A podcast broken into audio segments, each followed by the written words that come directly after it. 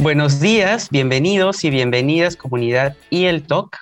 En este episodio nuevo de nuestro podcast conversaremos sobre el aprendizaje híbrido y tenemos a dos invitadas muy especiales. Nefti Fortes, docente de inglés y teacher trainer de España, y también a Teresita Eldridge, quien fue docente de inglés aquí en el Perú y ahora es asesora pedagógica para el área de inglés en Estados Unidos. Hola Nefti, gracias por estar con nosotros. Cuéntanos un poquito de ti, por favor. Hola Martín, gracias por tu presentación. Como bien dijiste, mi nombre es Nefti y soy docente de inglés en España. Soy directora académica de una institución en España llamada National English Faculty y eh, entreno profesores eh, y desarrollo eh, programas pedagógicos. Súper, muchas gracias. Hola Teresita, gracias por acompañarnos hoy. Cuéntanos un poco de ti. Ah, buenos días a todos. Ah, soy Teresita Eldridge. Eh, empecé mi carrera docente en Perú, en una escuela privada, enseñando de K al doceavo, de kindergarten al doceavo, al, hasta quinto secundaria, perdón. Luego en el Cipión Yona de Miraflores, es una escuela pública, y también en José de la Ribagüero en Chorrillos. También trabajé en la Escuela de Oficiales de la Policía Nacional antes de emigrar aquí a los Estados Unidos, hacer mi maestría, pero me quedé. Em, estoy trabajando actualmente como supervisora de Bilingual ESL and World Languages para las escuelas públicas de Jersey City, aquí en el estado de New Jersey. También soy docente en la preparación de profesores en la Universidad Rutgers Newark.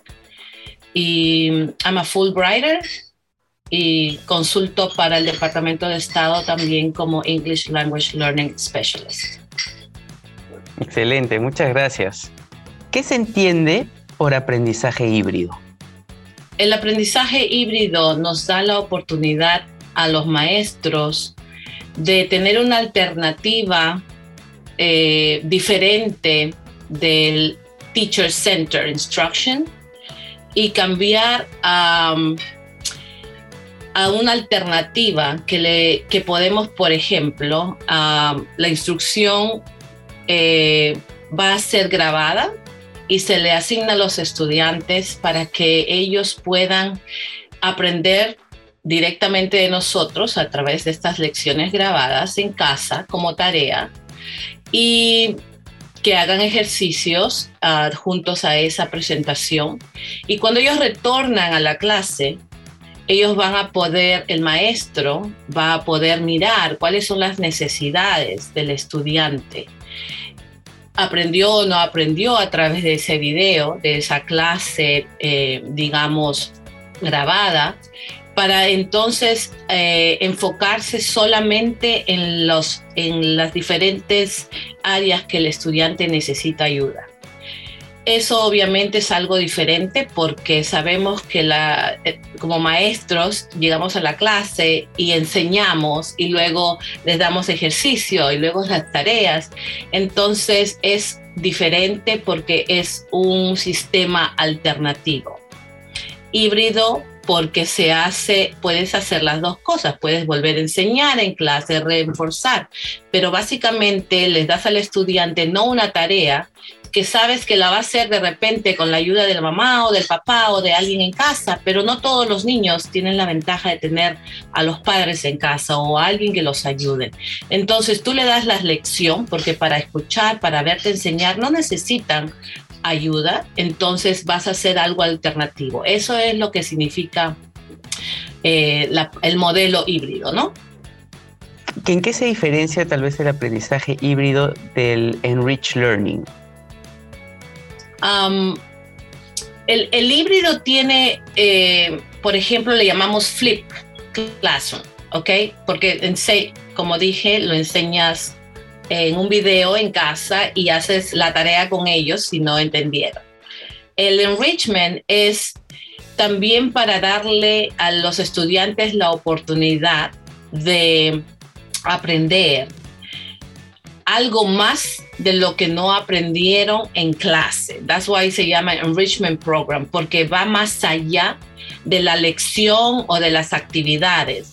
We have to think outside the box, pensar fuera de la caja, ¿no? Entonces, estas actividades son las que quizás no puedas darles en clase en una, en una lección tradicional y vas a crear eh, nuevas actividades que van a hacer que el estudiante tenga la oportunidad de hacer hands-on activities, usar lo que aprendieron en un flip classroom, en un hybrid model, pero va más allá, ¿no? Entonces se conoce mucho con los PBLs que ya han llegado a Perú, eh, creo, me parece, y entonces es algo que nosotros hemos estado aplicando bastante y que se hace generalmente para llevar a los estudiantes más allá de la enseñanza tradicional de un idioma, ¿no?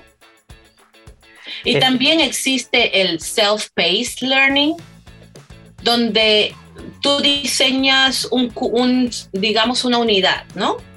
Y en esa unidad los estudiantes van a tener la oportunidad de terminar, no todos terminan a la vez, entonces ellos van a terminar de acuerdo a sus capacidades, a sus habilidades. Entonces es self-paced learning también, ¿ok? Claro, listo, muchas gracias. Eh, Nefti, nos gustaría saber ahora sobre tu experiencia enseñando bajo una modalidad híbrida allá por España. ¿Cómo fue? Pues bueno, te voy a hablar efectivamente de cómo ha sido mi experiencia, cómo hemos implementado el aprendizaje híbrido en mi institución. Eh, conocemos como aprendizaje híbrido la dualidad de tener estudiantes en clase presencial y simultáneamente en casa online. Entonces, ¿qué significa esto? Que en pro de reducir los contagios del COVID-19, hemos dividido el número de estudiantes en dos y hemos creado una clase en el que digamos que la colectividad está presente, vamos a trabajar conjuntamente, pero estudiantes, la mitad de la clase va a asistir presencialmente y la otra mitad va a asistir a la misma clase simultáneamente, pero de forma online, desde sus ordenadores o sus dispositivos en casa. ¿Cuáles han sido un poco los pros y los contras o, lo, lo que me he encontrado de forma positiva y negativa en el aprendizaje híbrido? Primero que nada, tenemos que dotar nuestras aulas de tecnología para poder llevar a cabo esta enseñanza simultánea, pues tenemos que tener o bien eh, una, una pizarra digital o bien una televisión grande, no solo una computadora, un ordenador para que se pueda seguir esa, ese aprendizaje online desde casa, sino algo mayor para que los estudiantes en, en clase también se sientan involucrados con esa forma de aprender no es tener em, de forma diferencial estudiantes en, casa y estudiantes en la clase, es tenerlas de forma colectiva, que se interactúe entre ellos. Es decir, nosotros vamos a, tratar esa televisión grande que tenemos en clase como un estudiante más. Nos vamos a poner cerca de ella para que nos pueda escuchar, eh, los estudiantes en casa nos pueden escuchar eh, de forma tan efectiva como nos escuchan los estudiantes que tenemos en clase, para que entre ellos escuchen de esa forma también, pues si las aulas son muy grandes y tienes muchos estudiantes, tienes que dotarlas de micrófonos, de sistemas de audio efectivos también. Eh, pues primero, una vez dotado tu, espacio de trabajo, eh, ¿cómo vamos a llevar a cabo esas clases? Pues en el caso de mi institución, como usamos el inglés 100%, Encima, tenemos que seguir llevando mascarillas porque estamos dando una clase presencial. pues toda la problemática que surge de eso, que en casa quizás no te entiendan bien, que quizás los estudiantes en casa no tengan esos dispositivos. Lo que yo me he encontrado no es que no tengan esos dispositivos, porque creo que, España económicamente, eh, pues sí que, pueden contar con dispositivos electrónicos para seguir clases, sino que eh, esos dispositivos lo ven como una herramienta de juego y no como una herramienta de trabajo. Lo que quiero decir que los niños en España están acostumbrados a usar un móvil para jugar o para entretenerse, un portátil para jugar online, tienen una PlayStation que es carísima, pero quizás no tienen una laptop. Entonces, tienen las competencias digitales muy desarrolladas, pero para jugar. Quizás para una conexión de Zoom no están tan desarrolladas o un poco se pueden hacer un poco los locos, digamos así. Entonces, nuestro principal objetivo como profesores siempre ha sido enganchar a nuestros estudiantes, motivarlos para que el aprendizaje venga de una forma más fácil y amena. ¿Qué pasa? Que yo en mi clase eh, he hecho una decoración quizás para que ellos tengan ese tipo de enganche, dependiendo de la edad y los gustos de mis estudiantes. He creado una atmósfera, eh, pues quizás donde ellos se sientan a salvo, se sientan bien para, para hablar, pero en su casa yo no puedo hacer eso. Yo no tengo las herramientas para crear en casa, que lo mismo pasará con el aprendizaje 100% online para crear ese tipo de vínculo.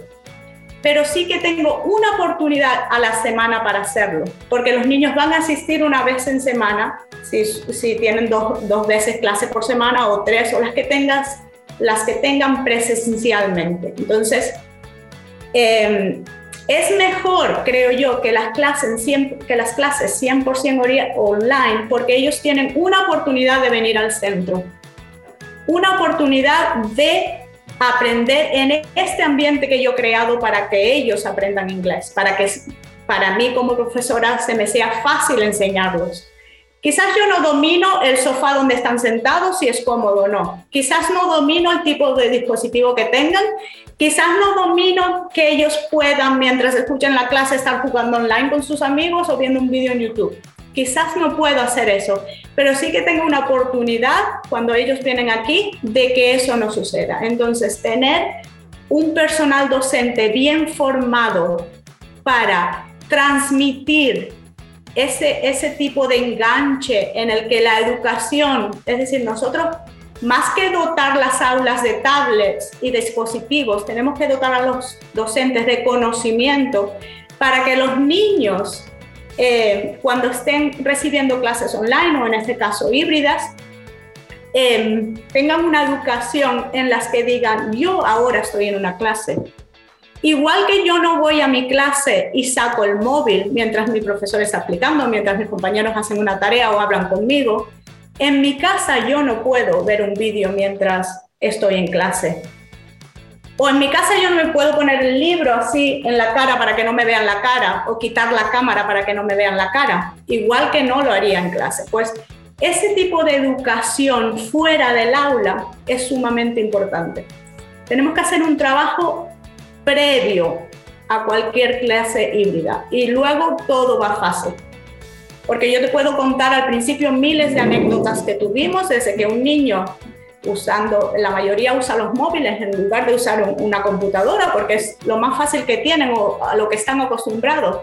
Un niño de cuatro años con su móvil fue al baño y no apagó en ningún momento la cámara y, y, nada, la profesora, ¿cómo tiene que actuar? Pues cerrando páginas para que los demás niños no se dieran cuenta de que estaba yendo al baño o que se iba a bajar los pantalones o lo que sea o ambientes hostiles incluso, donde los papás pelean y se oye, o, o donde los, los, papás simplemente hablan y no se puede seguir la clase 100%. Por eso yo te digo que tú no estás en control de lo que pasa en casa. Eh, tú simplemente puedes quizás apagar el micrófono de ese niño, pero yo no quiero apagar su micrófono. Yo creo, yo quiero que su enganche, que su motivación siga estando ahí, que siga siendo el 100% y que, y que ellos estén realmente enfocados en lo que está pasando en, en la clase, es decir, que, que, estén como si estuvieran presencial. Pues esa es la, creo que la verdadera labor del docente. Teresita, una pregunta. Tú, en tu experiencia, ¿qué crees que se viene en cuanto a uso de tecnología en la educación acá en los años 2022 en adelante? Bueno, eh, si bien es cierto, la pandemia nos ha cambiado la vida, eh, ha, podido, ha podido desnudar el sistema, las, las deficiencias de los sistemas educativos en el mundo, ¿no? Porque todos hemos sido afectados. ha sido algo que las instituciones educativas o los gobiernos que han descuidado el avance tecnológico han sufrido más. Y lamentablemente yo pienso que el Perú es uno de esos países, porque no tener clases hasta este momento es realmente desastroso. Y las implicaciones futuras que, van a, que se van a dar, porque se van a dar, se van a ver, en algunos años se van a ver, eh, van a ser muy significativas. Pienso que es momento de hacer eh, cambios drásticos en cuanto a la tecnología y en cuanto a la capacitación docente. Y mi propia experiencia lo he vivido, so no estoy hablando que vivo en Estados Unidos, que ahora trabajo en Estados Unidos. Lo he vivido, tengo mis eh, colegas en, en Perú, tengo amigas muy cercanas en Perú y siempre estoy interesada en aprender de lo que está pasando. Y una de las de los problemas, pienso yo, que si no se eh, afianzan en resolver, va a ser sumamente todavía peor. Y me refiero a la capacitación docente. Eh, tradicionalmente se piensa que la capacitación docente es responsabilidad del docente. Y me parece que ese, ese es el primer cambio que se tiene que dar. Eh, la responsabilidad es mutua, pero en ese 50-50% las instituciones educativas del Estado y las privadas dejan que el maestro se capacite en lo que ellos desean, ¿no? Hay quizás una vez al año, cómo vas a hacer tus registros, cómo mira lo que vas a enseñar, y estos son los exámenes, y ni siquiera los hacen. Sin embargo, pienso yo que es ahora el momento de crear un plan de capacitación para los docentes de todos los cursos y especialmente inglés, porque es una gran oportunidad para enseñar idiomas. Antes teníamos que hacer nosotros las que hablamos, nosotros las que eh, hacemos toda la parte auditiva. Ahora con el uso de la tecnología, sin querer, ¿no? Que tenemos, es, ha sido algo equitativo.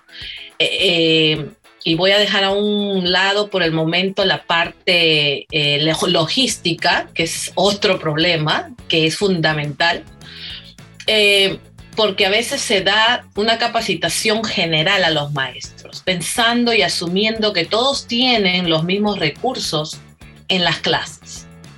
Y estamos hablando de diferentes regiones del Perú. Número uno, el Internet.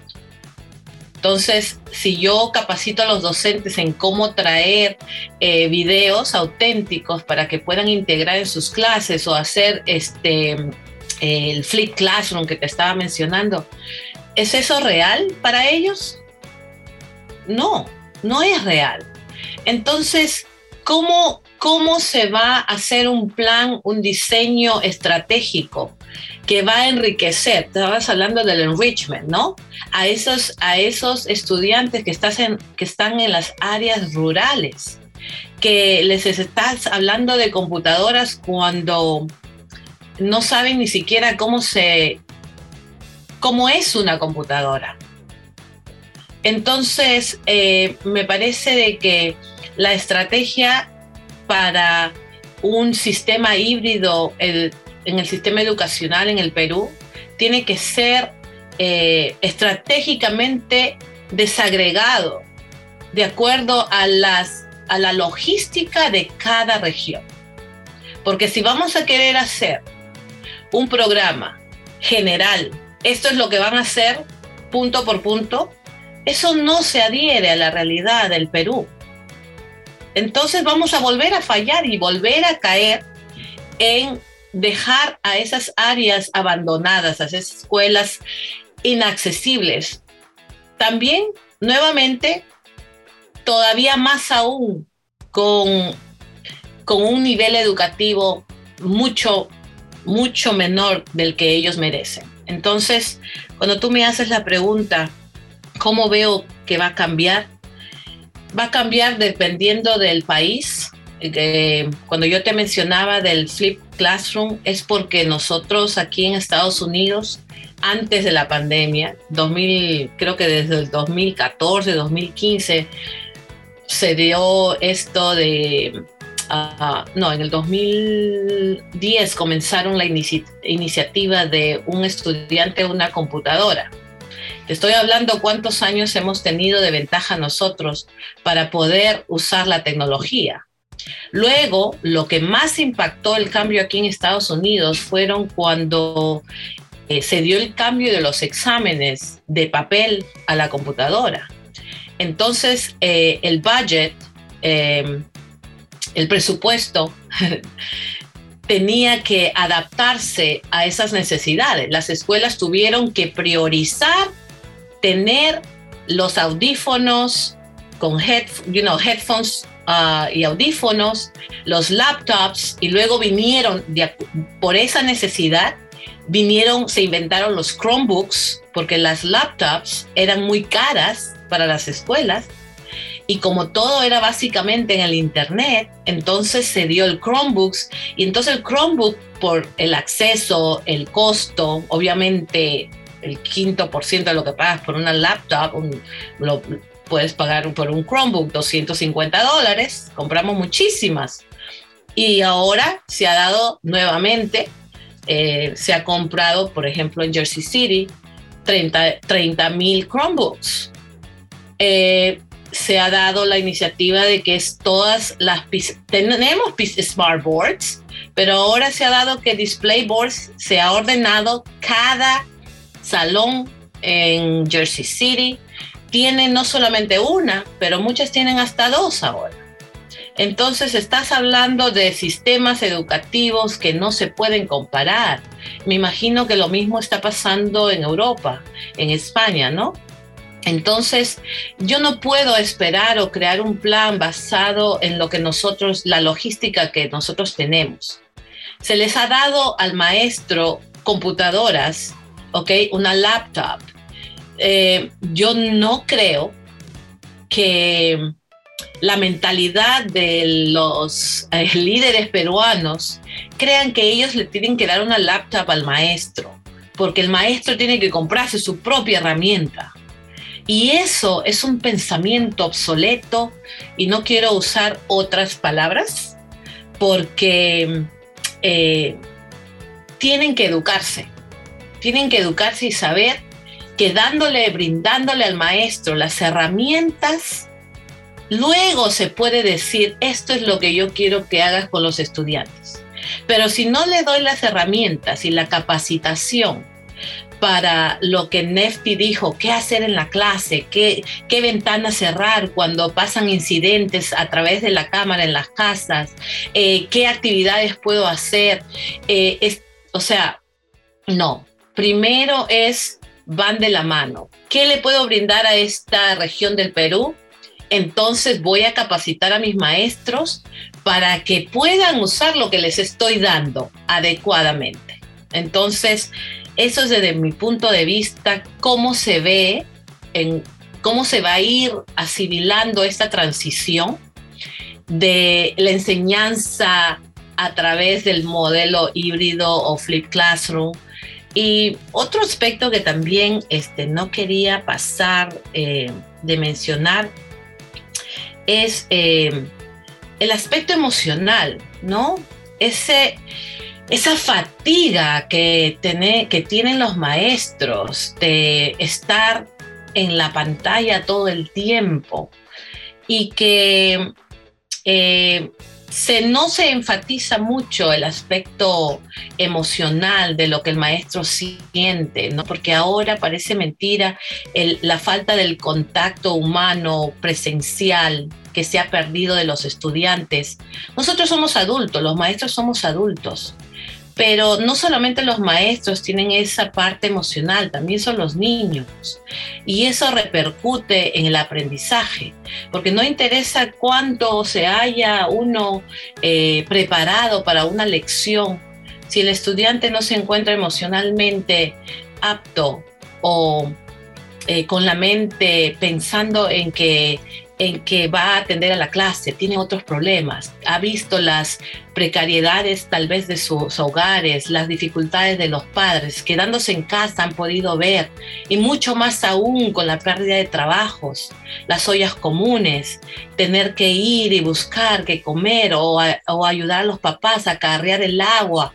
O sea, son tantas los, tantos los factores que pueden influenciar, ya vamos a hacer una, un programa híbrido. ¿Es eso realmente lo que, lo que nos va a dar los resultados que queremos? Porque al final no es cómo, eh, qué, perdón, no es qué sistema eh, se podría elegir, sino es cuáles son las condiciones de, de esos sistemas educativos y de ahí voy a decidir si es conveniente hacer un sistema híbrido. O sea, el Perú tiene un reto y espero y estoy segura que la persona, the Fulbright Specialist, que va a asesorar al, al Ministerio de Educación, eh, lo va a hacer con la experiencia que tenemos aquí en Estados Unidos, porque eh, no fue fácil tampoco. El distrito donde yo trabajo es un distrito donde que también hay necesidades. Se les ha dado a los estudiantes, y esto es muy importante, no todos tienen internet aquí en Estados Unidos. En mi distrito hay familias que no pueden accesar el internet por los costos. Entonces, eh, la realidad es, ¿cómo, ¿qué hacemos? Bueno, los distritos nos hemos visto obligados a tener que comprar eh, un sistema de Internet y dárselo. No solamente es toma, aquí está tu Chromebook, pero toma, aquí está tu punto de acceso de Internet. No puedes esperar, o no, ellos tienen celular y pueden conectar. No, no, no, un momentito si les vamos a dar Chromebooks, tenemos que asegurarnos que esos estudiantes tengan acceso al Internet. Esa es responsabilidad también de los sistemas educativos.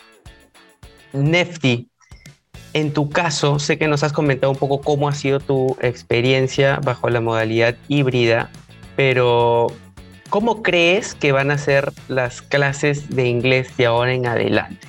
¿Cómo ves el contexto? Primero que nada, ah, totalmente de acuerdo con, con Teresita sobre lo que ella ha mencionado. Por eso también el aprendizaje híbrido pasa a ser algo más justo que el aprendizaje que hemos tenido eh, años anteriores, que han sido 100% online, porque en, el caso de un niño que viene dos veces de semana a inglés, que tiene dos días en semana inglés o cuatro, viene un día presencial y otro día online. Entonces siempre va a tener una oportunidad de venir a clase presencial. En el caso de aquellos niños que no tienen recursos, que no tienen internet o que no sé, no se concentran en casa o lo que sea, siempre tienen una oportunidad que, que es algo, que no es suficiente, pero es algo. En un aprendizaje 100% online, como decía Teresita, si no tienes recursos, si no tienes internet en casa, te vas a quedar sin educación por dos años o, eh, que es lo que eh, está pasando casi en el Perú, ¿no? que hay que buscar otros recursos porque en muchas regiones pues el aprendizaje online no eh, da frutos porque no hay herramientas. por otro lado, ¿cómo veo el futuro? yo creo que la clave totalmente es la metodología.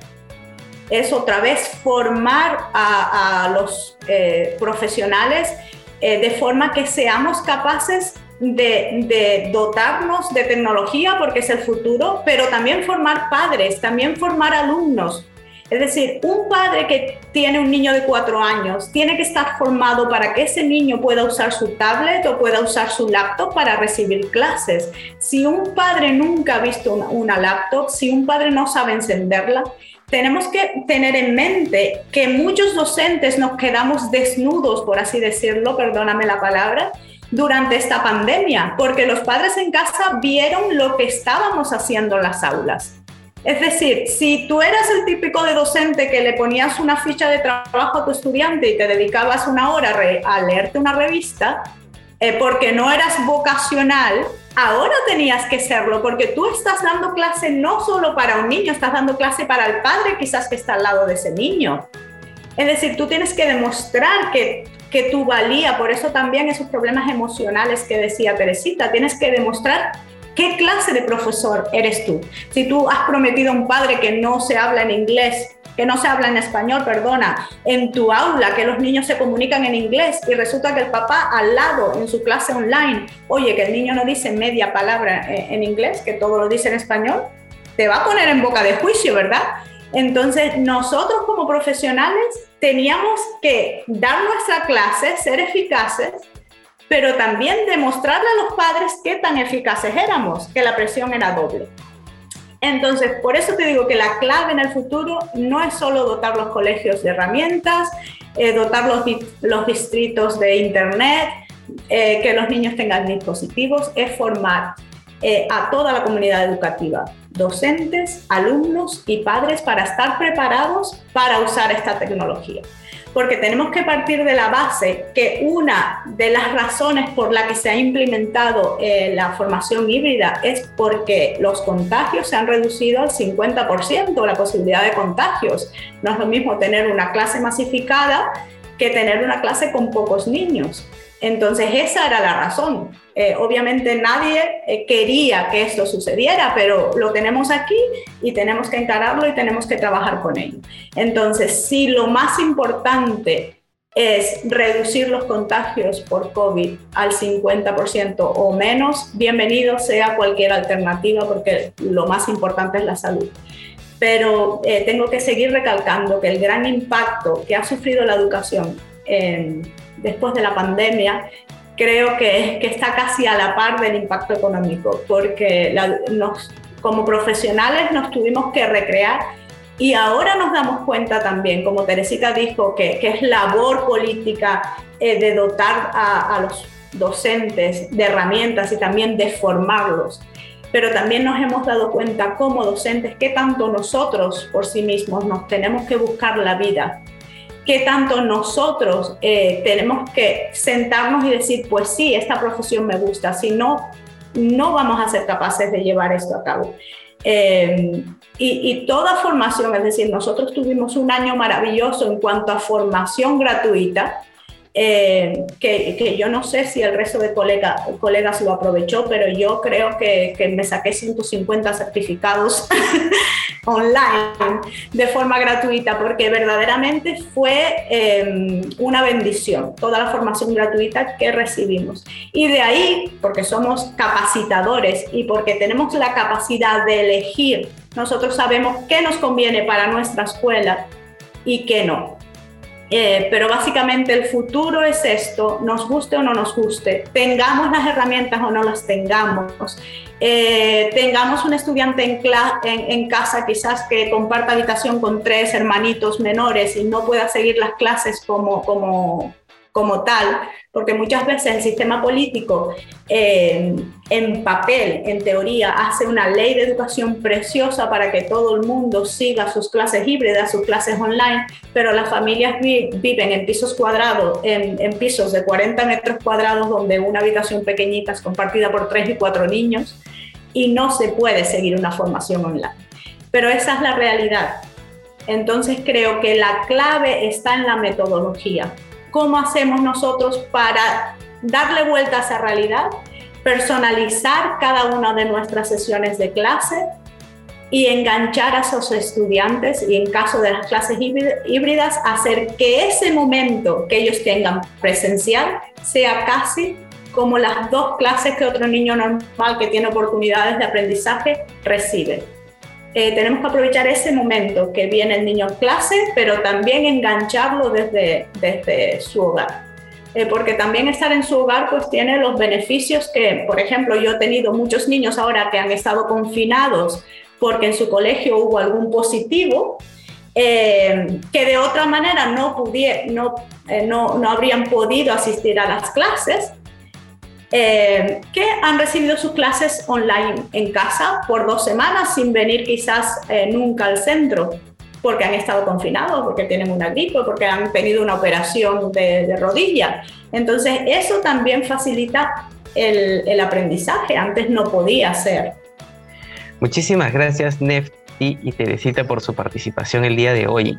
Sus experiencias y conocimientos nos han ayudado mucho a saber un poco más sobre el aprendizaje híbrido y el uso de la tecnología en las aulas, además de lo que hemos mencionado sobre las condiciones de los docentes. Gracias también a la comunidad y el TOC por escucharnos nuevamente. Nos vemos en un próximo episodio. Nefti, Teresita, antes de culminar con el episodio de hoy, ¿qué más les gustaría mencionar? Los maestros han salido, han podido rescatar de esta experiencia cuál es su potencial. Porque los maestros que son de vocación se han inventado a sí mismos, se han recreado, se han vuelto a innovar y han visto cuánto ha habido que hubieran querido conocerlas y saber anteriormente, ¿no? Entonces, esta ha dado una luz para sus ojos de aquellos que decían que ellos no querían usar, que se rehusaban a usar la tecnología, que teníamos que convencerlos a que hay esto que te puede ayudar con tus estudiantes para que puedan grabar su voz, para que puedan hablar, mira lo que tú puedes mostrarles, estoy aquí, estoy allá, y se rehusaban, ¿no? Conocemos muchos de aquellos que son buenos maestros, pero que les gusta lo mismo, ¿no? No quieren una línea estándar, esa es la manera como enseñan y para que cambien el cambio es significa algo negativo. Entonces, aquí no había opción. O cambias o cambias. Entonces se han reinventado y como dijo Nefti, han tenido que ir a aprender. Ahora ya saben cómo buscar en, en YouTube, en Google, y han ido por certificados, han considerado aprender más y ahora están con esa, con esa eh, perspectiva de que ya saben y ahora les gusta. A muchos ya les ha gustado esta parte tecnológica, ¿no? Entonces, esa, esa es la partecita que creo que los maestros hemos salido a dar la cara en esta situación tan trágica que hemos vivido.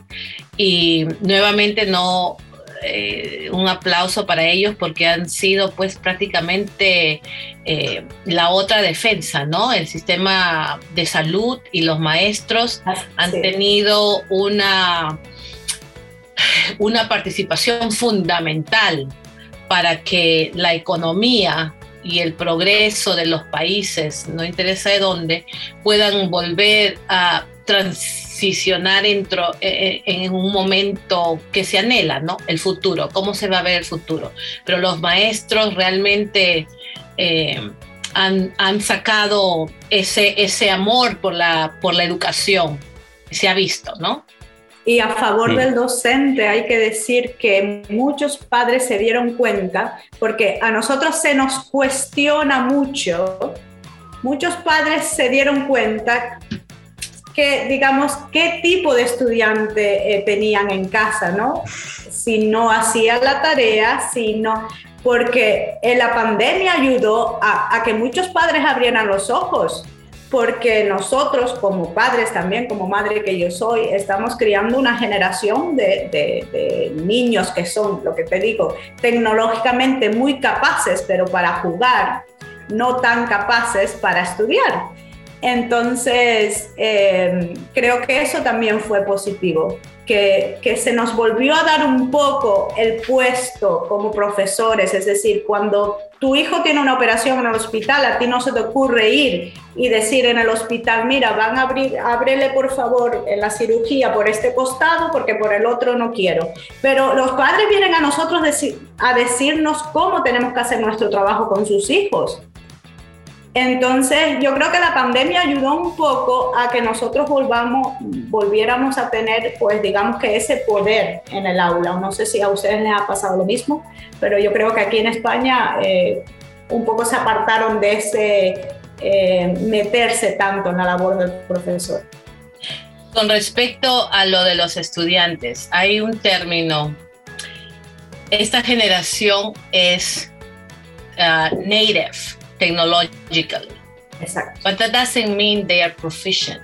Y eso es lo que nos estamos eh, un poquito que también tenemos que prestar atención. Que el estudiante pueda usar su celular o pueda eh, entrar a la tableta no significa que es proficient en todo lo que existe tecnológicamente. Exacto. Y lo otro, Nefti, que ha, mencionado, es que realmente me sacaste eso de, del, como decimos en Perú, de la boca, porque eh, realmente eh, por mucho tiempo se ha cuestionado el, la, la, labor del docente, ¿no? Porque se ha dado que Rosetta Stone reemplazó a maestros de idiomas de inglés aquí en Estados Unidos. Y yo, la verdad, bueno, eh, hay cosas lingüísticas que se pueden cubrir y cosas que no. Y bueno, eh, la tecnología ha traído muchas cosas. Entonces, los que no enseñan idiomas piensan de que, oh, sí, let's put Rosetta Stone in the classroom y no pagar el salario de un maestro y pagar el salario de alguien que es assistant, que es obviamente muchísimo menos. Entonces, ahorrar dinero, ¿no? Y bueno, para mí ha sido una ventaja enorme porque ahora, como dice Nefti, nos hemos dado cuenta de que no, eh, todo lo que los maestros hacen y tienen que lidiar todos los días. Las personas no pueden esperar a que ya desesperado que los hijos regresen a las clases, porque ya no pueden más con ellos. Entonces, Em, yo creo que, espero que no se olvide de, lo que, de la labor del maestro, ¿no? Que es imprescindible definitivamente para el crecimiento emocional y, en todo ámbito, ¿no? Así que esas dos cositas quería eh, comentarles. Y el talk, Teachers Talk. Las opiniones vertidas en este podcast son de exclusiva responsabilidad de quienes le emiten.